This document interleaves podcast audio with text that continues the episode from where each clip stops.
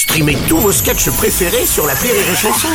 Des milliers de sketchs en streaming, sans limite, gratuitement, gratuitement sur les nombreuses radios digitales Rire et Chanson.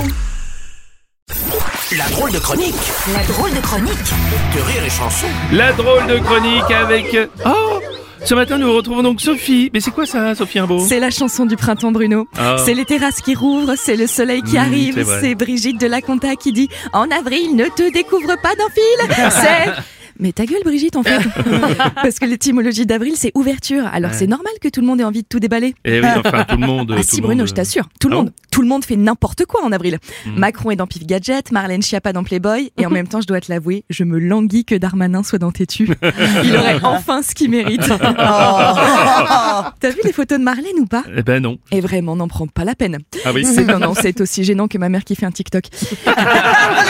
Mais ce qui est fou, c'est que certains défendent l'initiative. Par exemple, Prisca Thévenot, la porte-parole du groupe Renaissance à l'Assemblée nationale. Ouais, moi non plus, je sais pas qui c'est. Elle a dit, je la cite, il ne s'agit pas de poser nu, mais d'aborder des sujets importants.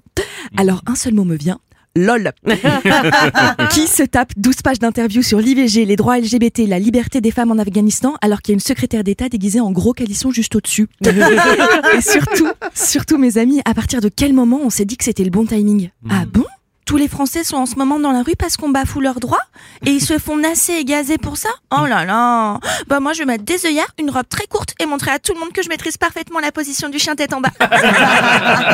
Je te sens un poil tendu, euh, Sophie. Moi, pas du tout. Attends, ça ouvre un champ des possibles énorme. Mhm. Si Marlène Schiappa fait la une de Playboy, moi j'achète un costume de truite et demain je suis dans chasse et pêche. Oh, Sophie, écoute, Bon, n'importe oui, quoi. ok, ok, ça m'énerve, ça Bon. m'énerve. Parce que Marlène, avec son coup de com là, elle m'a dégoûté de Playboy. Déjà que j'avais arrêté de lire le magazine parce que je trouvais ça trop euh, cérébral.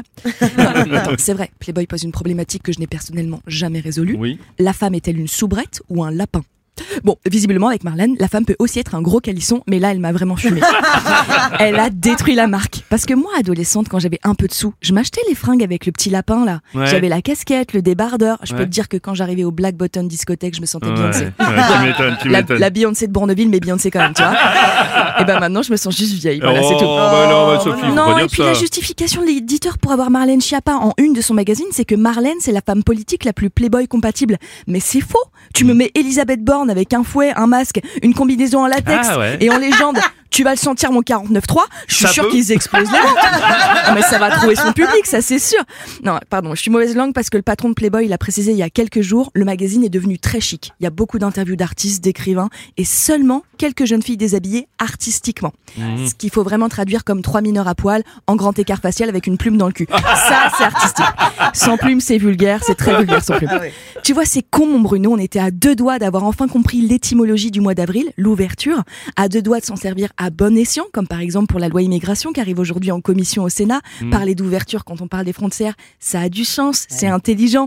Mais non, on a préféré se servir de ce mot pour faire le buzz et démontrer la souplesse et l'ouverture des hanches d'une secrétaire d'État.